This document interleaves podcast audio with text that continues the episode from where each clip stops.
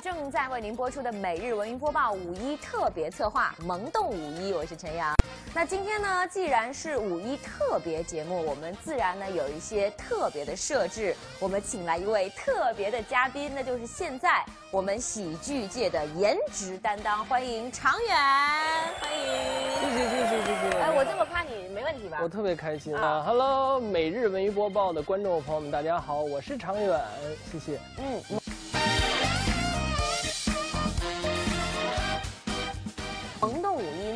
萌一下，挺萌吗？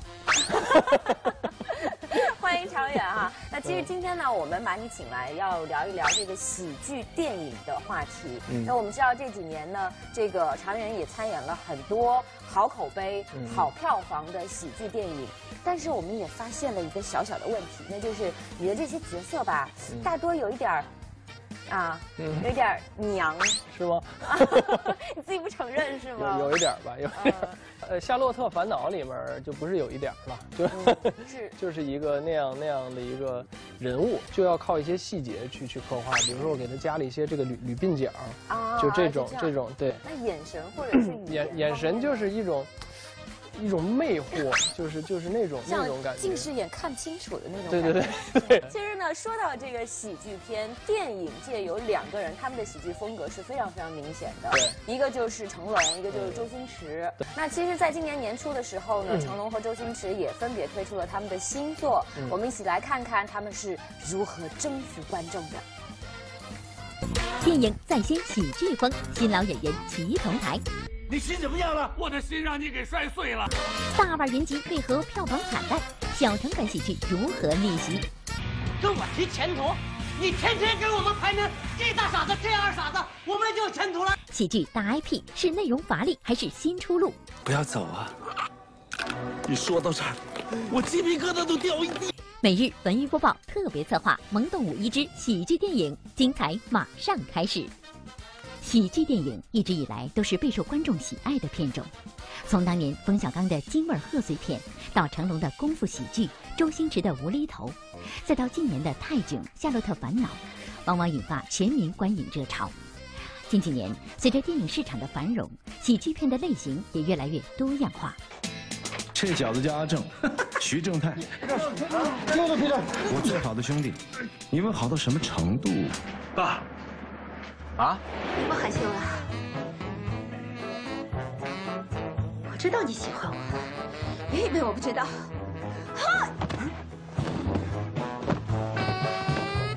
说到喜剧片，在华语电影市场有两个极具鲜明风格的喜剧类型不得不提，一个是周星驰的无厘头幽默，另一个便是成龙的功夫喜剧。几十年来，他们也伴随了很多七零、八零以及九零后的成长。直至今天，依然有着巨大的影响力。上个月十四号，全国院线同步上映了周星驰经典电影《大话西游之大圣娶亲》加长纪念版。这是这部电影第三次在内地上映，首日票房便超过一千五百万。回想二十多年前，这部周星驰的心血之作第一次上映时，却遭遇票房失利。此后，随着 VCD、DVD 以及互联网的发展，这部电影被广泛传播，得到越来越多的认可。其中不少台词被人们奉为经典。曾经有一份真诚的爱情放在我面前，我没有珍惜。等我失去的时候，我才后悔莫及。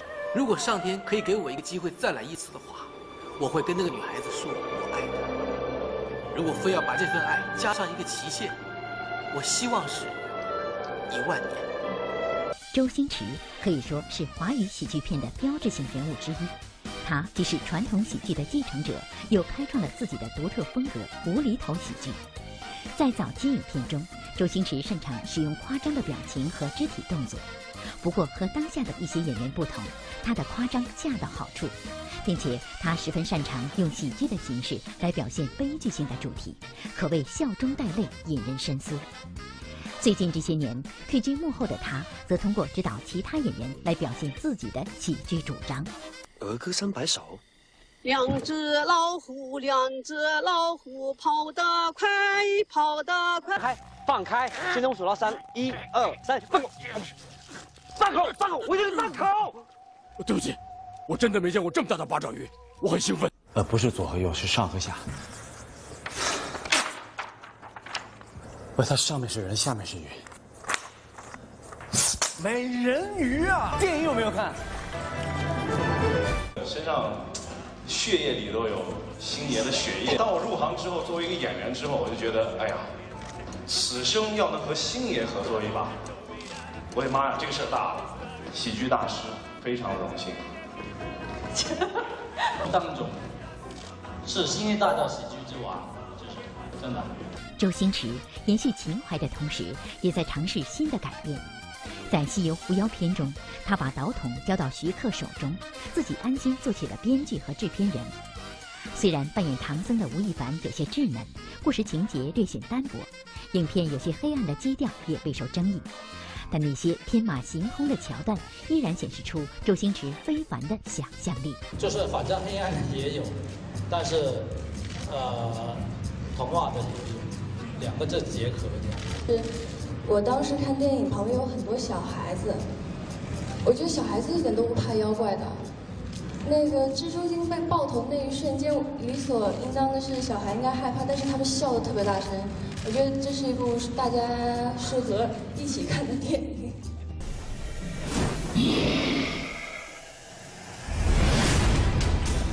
我欠他的，我早已经还清了。他欠我的，也不必再还。虽然《西游伏妖篇》褒贬不一，但周星驰依然保持着一个让人难以超越的记录。二零一六年，由他担任导演、编剧、制作人的科幻喜剧片《美人鱼》，以三十三亿票房创下中国内地电影票房纪录。正如《大话西游》对古典小说《西游记》完全出格的改编。周星驰对安徒生童话也进行了颠覆式的改造。独自在顶峰中，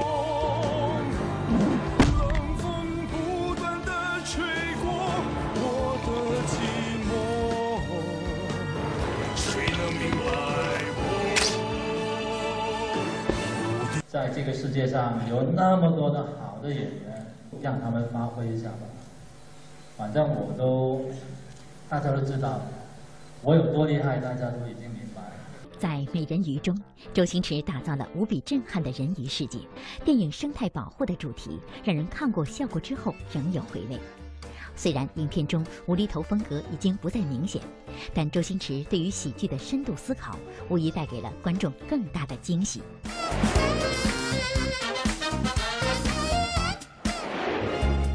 都想牵你的手。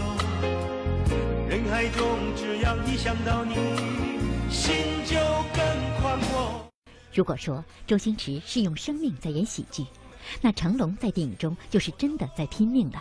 把武打戏幽默化处理，把功夫和喜剧合二为一的演员为数不多。成龙便是功夫喜剧的开创者。从去年七月到今年年初，半年多的时间里，成龙就有三部功夫喜剧片上映。其中，《铁道飞虎》和《功夫瑜伽》还杀进了贺岁档，并且票房成绩不俗。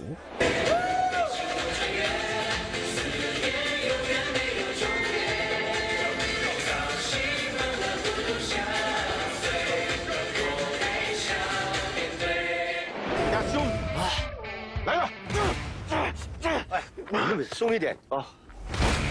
哦，厉害厉害啊！你还天天练功啊？没练，吃老本。你老本挺厚的。成龙最早的功夫喜剧片可以追溯到上世纪七十年代的电影《醉拳》，此后《警察故事》系列、《尖峰时刻》等影片则是成龙创作巅峰时的代表之作。不过多年下来，成龙的功夫喜剧片已经形成了一种相对固定的套路。为了打破观众的审美疲劳，年过六十的成龙也会经常玩一玩新花样。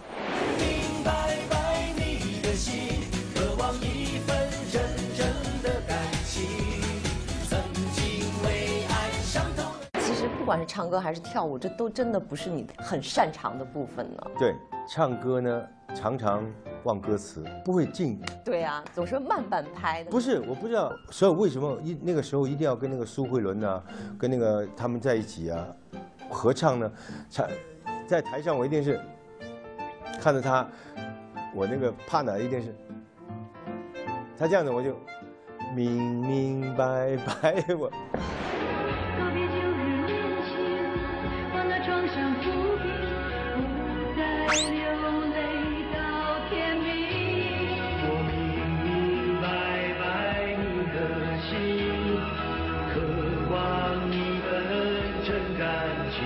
不仅尝试新的时尚元素，成龙在题材方面也有意突破。在今年贺岁档影片《铁道飞虎》中，成龙则扮演了一个身怀绝技的小人物，拥有战争片的壳、喜剧的核，利用飞驰的火车做背景。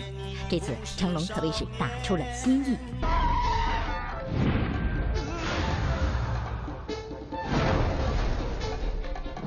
一定要尽力去做好。因为我现在看见很多能不做就不做的，以前我们不是不人家做不行，我们都要争着来的，争争着上。现在很多很多人，啊，这个找替身吧，那个我不行了，那个不行，这个我不喜欢，这这没有办法，时代变了。成龙作为一个武打演员，显然早已过了黄金年龄，卖萌跳舞，启用人气小鲜肉。虽然成龙新的尝试，并不是每一次都会达到预期效果。但作为功夫喜剧片的开创者，他从未放弃过探索。当六十多岁的成龙依旧在银幕上施展拳脚的时候，他留给观众的不只是一份欢乐，更多的则是一份感动。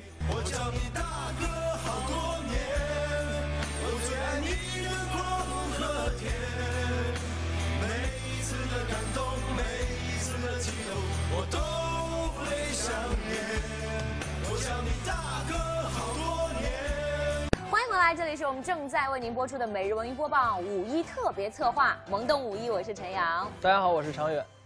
我们知道常远是非常专业的喜剧演员，但实际上这个喜剧也分很多种。比如说，现在这个电影市场上就有一种大家很喜欢，叫做抒情喜剧，是不是？嗯，对对，抒情喜剧其实。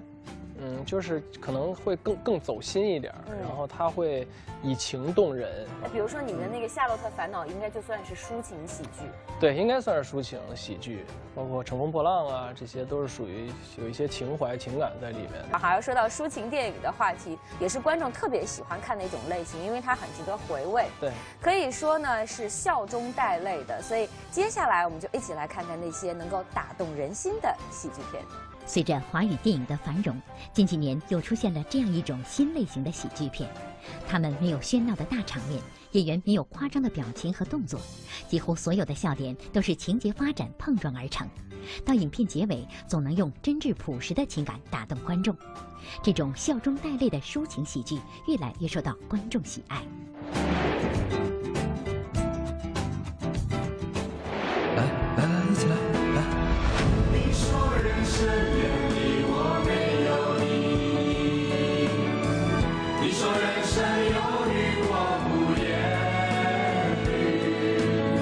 知道韩寒本身他也有赛车手这个身份，所以你那个角色会有他的影子在吗？他就是找一个全全世界最帅的人来扮演他，当然会有他的影子，完全浓重他的影子。作家出身的韩寒近几年转战电影大银幕，他的作品总会带有他本人文艺又狂放不羁的气质。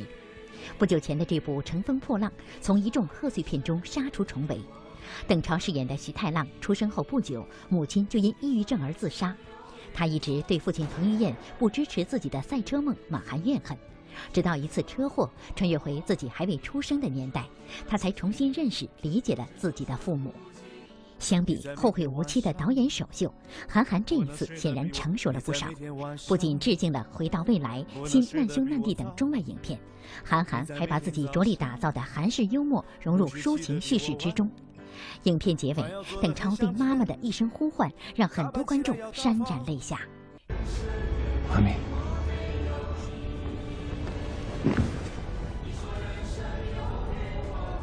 哎，兄弟，来了，喂，喂，好了，可以了，可以了。邓超虽然爱搞笑，但还是绝对的演技派，结尾太感人了，笑了整场，最后却哭了，这就是能打动人的喜剧吧。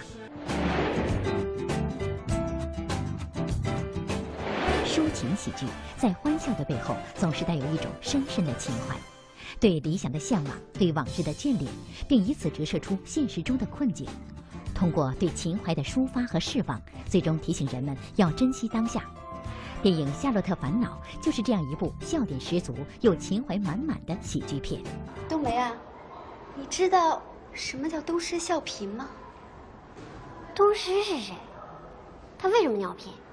减肥、节食，然后开始找各种角度。因为之前演话剧不太注意形象嘛，你怎么吃怎么胖都无所谓。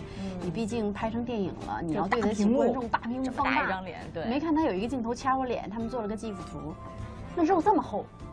掐不透的，然后我就说腾哥还掐的特别狠，嗯，所以就拼命的减肥。化妆化妆请的都是好莱坞的那种，你别这样，特效不能这么说。你要这么说，我以后接不了青春戏了。我告诉你，人家会觉得，对，捯饬完怎么还这样了？咱都想多了，也不会有人早期春。哎，在电影中，沈腾饰演的主人公夏洛，在大闹初恋婚礼后，意外重返青春，并最终领悟人生，找回真爱。作为主演，沈腾和马丽的幽默功底也在影片中得到了充分发挥。没吻过，咱还没看人吻过吗？我也听说过，人家演员都吃口香糖，然后苹果什么的去去味儿。然后我跟腾哥一吻的时候，我差点没喷出来。咋了？他中午吃的驴火就的大蒜。你说这燃烧吧，我的青春！别闹了，媳妇。臭不要脸虽然没有大腕助阵，但这部走心之作一举拿下了十四亿票房。如今回看这部电影的成功，有相当一部分原因是得益于开心麻花团队多年的剧场演出经验。通过舞台演出，演员们对于观众充分了解，他们知道观众喜欢什么样的喜剧。上三二二住的是马冬梅家吧？马冬什么？马冬梅，什么冬梅啊？马冬梅啊！马什么梅啊？行，大爷，你先凉快吧啊。好嘞。一见寒梅，傲立雪中。在创作时，开心麻花团队把不少舞台上的意境搬上电影银幕。影片中的插曲、搞笑的对白，直到现在依然流行。看似简单老套的剧情，却演绎得十分温情，同时也引发了人们对于当下生活的思考。冬梅，你第一次给我做饭，做的就是茴香大卤面。别说茴香的味道，能让我在将来厌倦你的时候多去回想你的好。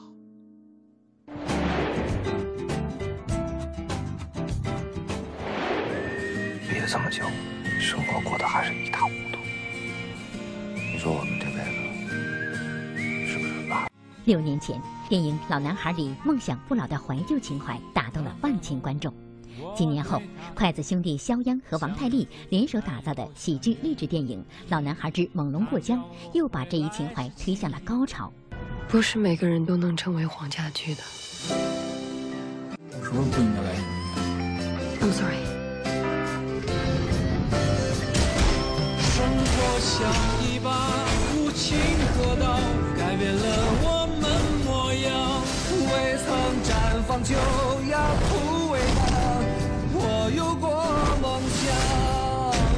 是人和动物最大的区别。我的梦想是当歌星，怎么了？看这个电影看哭了，不容易。我是个老影人，我看的电影多了，但是我看老男孩猛龙过江我哭了。老男孩之猛龙过江讲述了倒插门被媳妇全家嫌弃的王小帅，面临生活困境，决心放下一切实现音乐梦想的故事。他找到了老同学肖大宝，兄弟二人千辛万苦来到纽约，却阴差阳错卷入了黑帮斗争事件。和很多小成本没有大腕参演的电影一样，影片上映之初也曾不被看好。有一种就认为你完全不行，就是因为你又是新导演，你又没有明星。然后，但是对对我来讲，我觉得就是今天这个成绩，我觉得其实很难得。我从来没去过纽约，从没有跑过夏威夷。虽然曾经被质疑，但肖央和王太利还是用作品征服了观众。影片结尾，所有的打拼不过梦一场。兄弟二人坐在屋顶上弹着吉他唱歌的画面十分感人。特别值得一提的是，影片的插曲《小苹果》在电影上映之前就已经火爆全国，成为全民神曲。阳光更灿烂，有你黑夜不黑暗。你是白云，我是蓝天。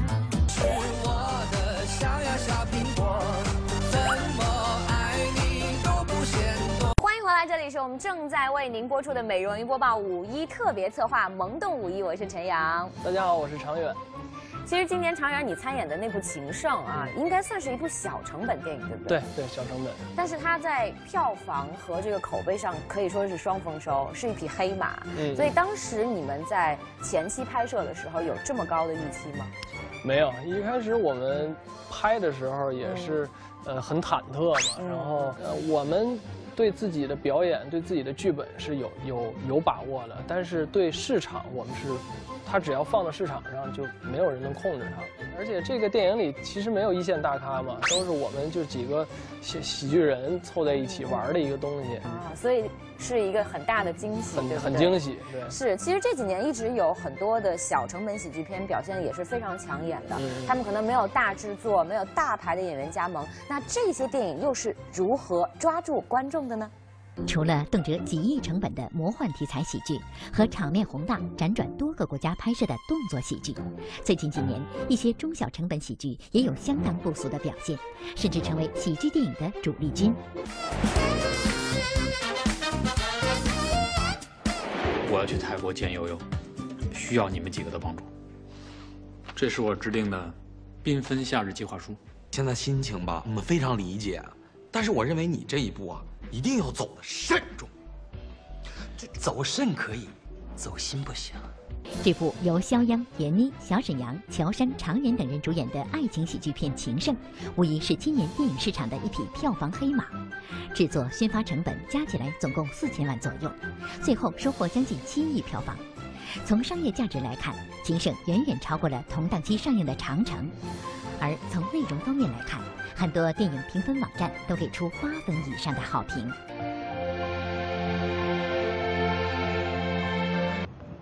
别笑了，进来帮个忙好吗？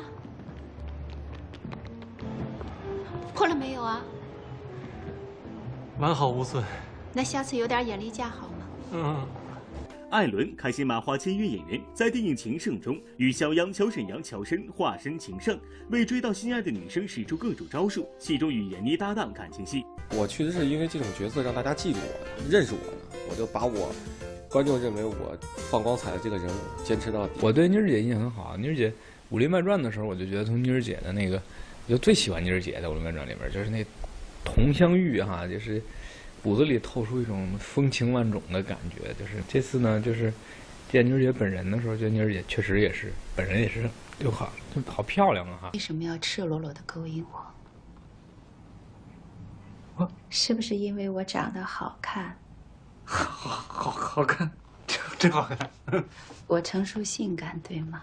刚刚见过的时候，我印象中他长得不是特别帅。这话很直白哈。哎，我说香烟，其实你长得挺帅的哈，越看越帅。然后我脸一红，捂着脸就跑了。我告诉你，常健，我早看你不顺眼了。你还跟我抢车位，你还你真有种！你什么意思？死住！耍冲！我也不趁这机会辞职，省得部门合并，跟我争主管的位置。我想偶像剧我演不了啊，对吧？你找我去演一个吴亦凡的角色，这不是就瞎了吗？因为近期看到了很多那种打着搞笑的幌子。拍了很多所谓的搞笑电影，我们其实跟他们不一样，因为我们真的是所有的情节啊、搞笑的部分都是在情节中产生出来，在人物里产生出来，所以我们真的是认认真真的是在做一个想逗大家发自内心笑的那么一部电影。一歪嘴，皮不露情。你是谁？我是你的含羞草。其实，《情圣》在上映之初并不被外界看好，然而在各种大片的夹击下，它最终靠口碑逆袭。同样因为走心而被业内和观众认可的，还有小成本喜剧片《驴得水》。这部影片没大腕、没大制作、没特效，是典型的三无电影，但它却被很多人称为去年最成功的喜剧影片。莎士比亚经典独白。由我来担任助教。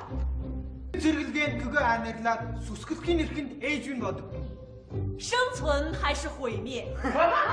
这是一个值得思考的问题。特别像我们当年麻花就那么几个人在创业的时候那种艰辛，因为最早开始就在这个海淀剧院，我们当时演出的时候就十几个人看戏，演出的收回来的钱根本就不够今天所有的支出，所以没有办法，我们只能在门口一个一个退票。然后只能说对不起观众，今天实在演不了了，对不起对不起，因为我们都经历过那个过程，所以看到他们真的就像我们当年一块演话剧那帮人雄心壮志，想拍一个好东西。驴得水是开心麻花团队推出的第二部电影，不同于《夏洛特烦恼》的全熟脸阵容，驴得水则是一水的新面孔。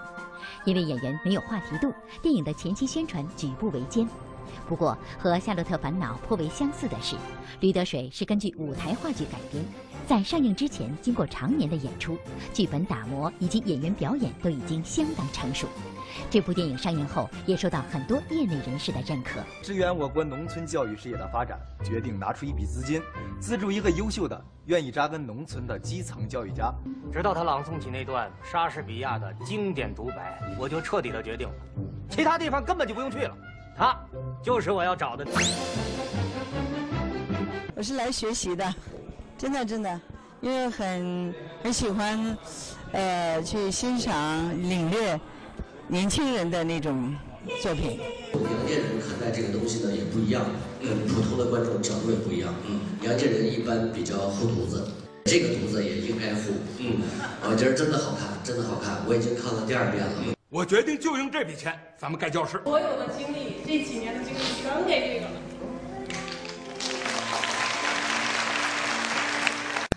这里是我们正在为您播出的《美容云播报》五一特别策划《萌动五一》，我是陈阳。大家好，我是常远。其实呢，现在拍喜剧片好像是越来越多了，因为大家觉得，哎呀，这个喜剧又能逗人笑，又可以赚钱。但是我觉得常远，你肯定知道，拍喜剧片是多难的一件事儿。对，一个包袱它不是说随随便便说出去就会响，它是一个结构，包括表演的尺度啊。它如果要是过了的话，观众就会觉得你在隔着它；如果要是不到的话，观众又不会笑。所以说这个这个度可能是需要我们很多年的经验积累下来才知道。其实除了表演难之外，还有一件事情也很难，就是拥有好的剧本。呃，因为常远自己也在写东西，嗯创作一个好的剧本，打磨一个好的剧本是一个。多么痛苦的事情！这个过程是痛并快乐着，就是必须要想到一个既能打动自己又能打动观众的点，就是一定要有这样的点，我才会有冲动去去创作它。非常不容易。其实呢，也像常远就说的啊，这个剧本剧本一剧之本，如果这个剧本不过关，再好的演员请来演效果可能也难让观众满意。近几年，喜剧电影屡屡创造华语片高票房，于是很多人都瞄准了这个讨好又卖座的香饽饽，大量热钱流入喜剧市场，一些大腕纷纷加入喜剧阵营。喜剧片的泛滥导致良莠不齐，有些制作粗糙缺乏诚意。即便凭借大牌效应能票房大卖，但依然得不到观众的认可。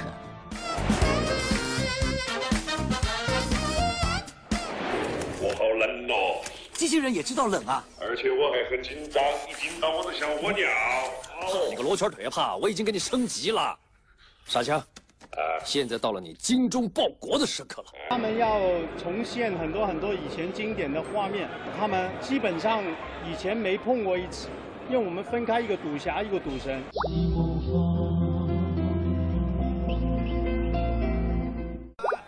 拉口拉面咁，而家死老豆咩？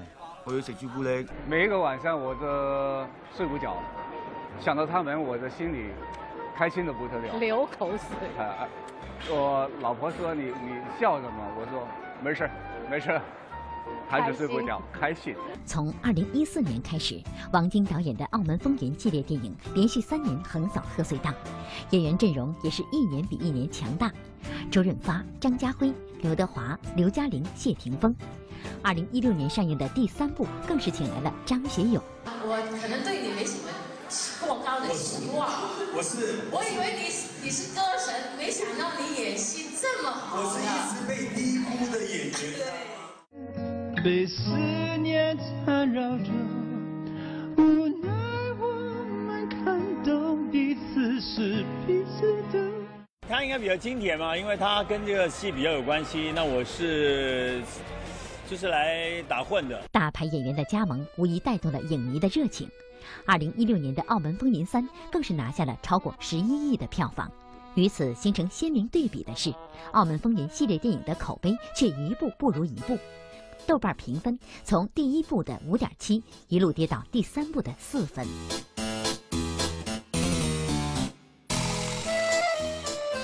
逆天阵容都救不了的烂，唯一一颗星给张学友。我老爸时代的旧笑料，到现在还好意思拿来第 N 次循环再用。一想到是真金白银买票进场，便实在笑不出来。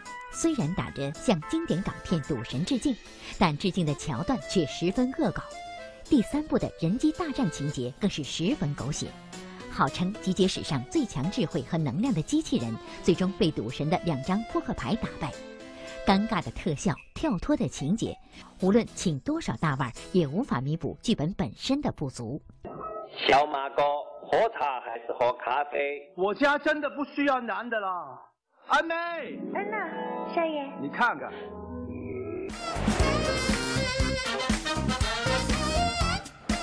如果说《澳门风云》还有致敬经典的一丝情怀，那喜剧市场上出现的另一种类型就更有争议了。那就是恶搞喜剧。二零一四年，邓超推出了自己的首部导演作品《分手大师》，当时他凭借综艺节目《跑男》人气大涨，又请来同样是流量担当的杨幂。不过，影片的口碑却是两极分化。流氓！我怀疑你很久，你到底是什么人？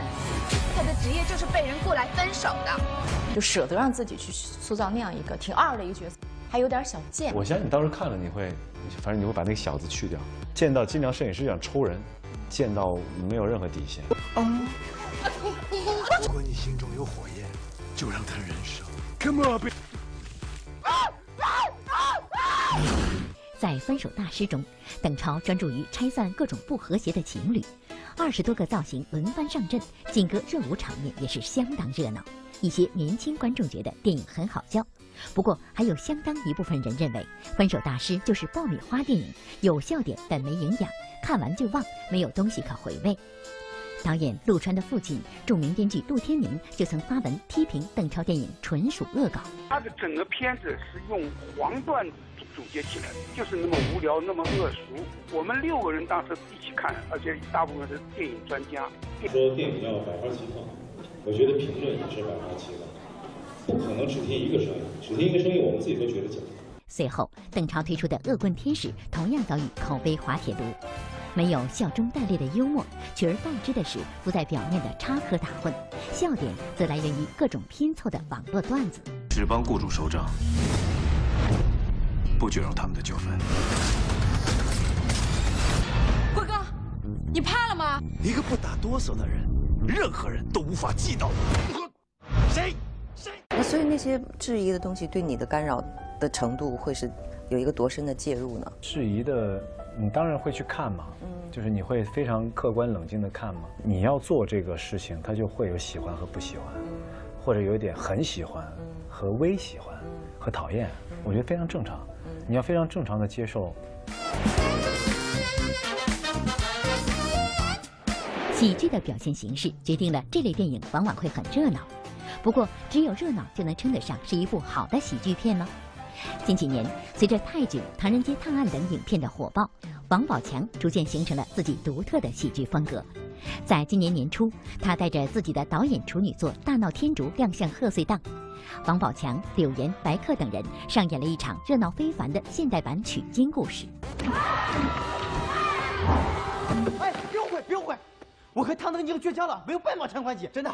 王宝强导演就是做人也好，做事也好，他是一个绝不敷衍的人，是一个非常较真的导演。吃辣椒，我是真吃辣椒，那是真辣椒。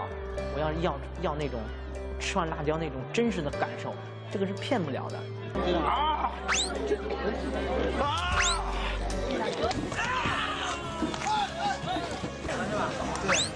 为了拍戏，首当导演的王宝强不可谓不拼命。况且他还请来黄渤、陈佩斯、朱时茂、六小龄童友情客串，新老喜剧人同台，场面十分热闹。不过这些却无法弥补影片致命的缺陷：故事情节老套、过时的网络段子和夸张表演，让观众着实有些尴尬，混乱不堪。白客叫了整整一个半小时，整个耳膜都在嗡嗡作响。盲目套用西游 IP，全程闹剧无聊低级，一路瞎胡闹，居然演完了一部电影。自从电影上映之后，看到有人说我不适合做导演，还是回去做演员吧。宝宝想说，可是谁出生就能当导演？大闹天竺是我第一次指导，虽有不足，但让我一直在进步，这是一次经验。一部好的喜剧片不仅要热闹好笑，更要从笑声背后引发思考，使观众在轻松愉悦的笑声中得到启示。喜剧片的表演和拍摄难度可想而知，有时过分的喧闹和夸张的表演反而会适得其反。著名的喜剧大师卓别林就曾说过：“再没有比表演过火更能立即扼杀笑声的了。”想要拍出一部观众认可、好笑又有深度的喜剧并不容易，期待着国产喜剧片涌现出更多的佳作。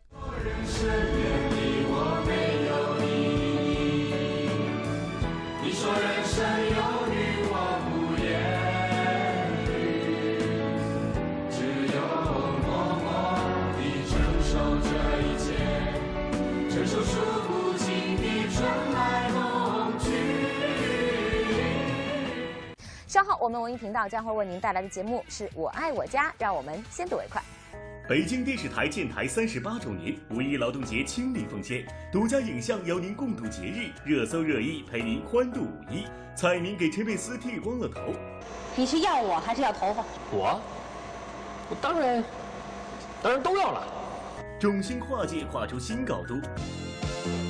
我的故乡并不美。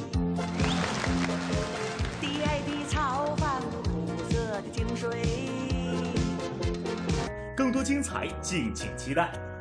接下来又是我们观众微信、微博的互动时间了。我们的话题依然是五一假期到了，在这个明媚灿烂的五月，大家有什么想要去的地方呢？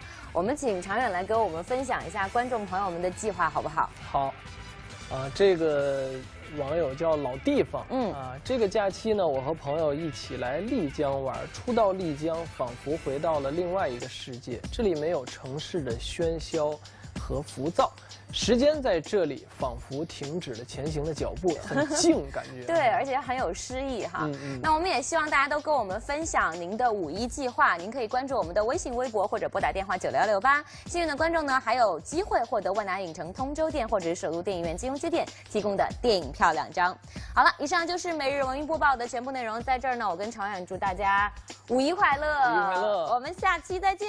谢谢，再见。